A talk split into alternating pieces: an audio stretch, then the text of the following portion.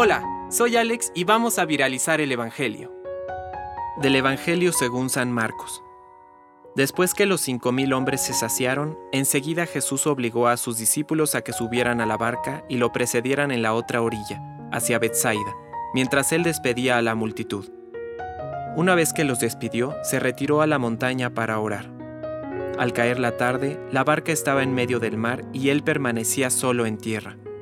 Al ver que remaban muy penosamente porque tenían viento en contra, cerca de la madrugada fue hacia ellos caminando sobre el mar, e hizo como si pasara de largo.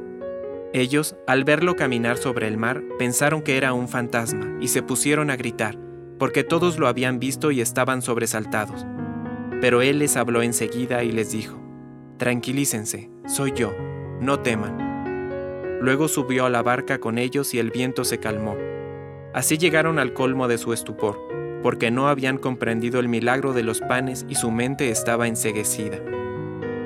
Palabra de Dios. Compártelo, viralicemos juntos el Evangelio. Permite que el Espíritu Santo encienda tu corazón.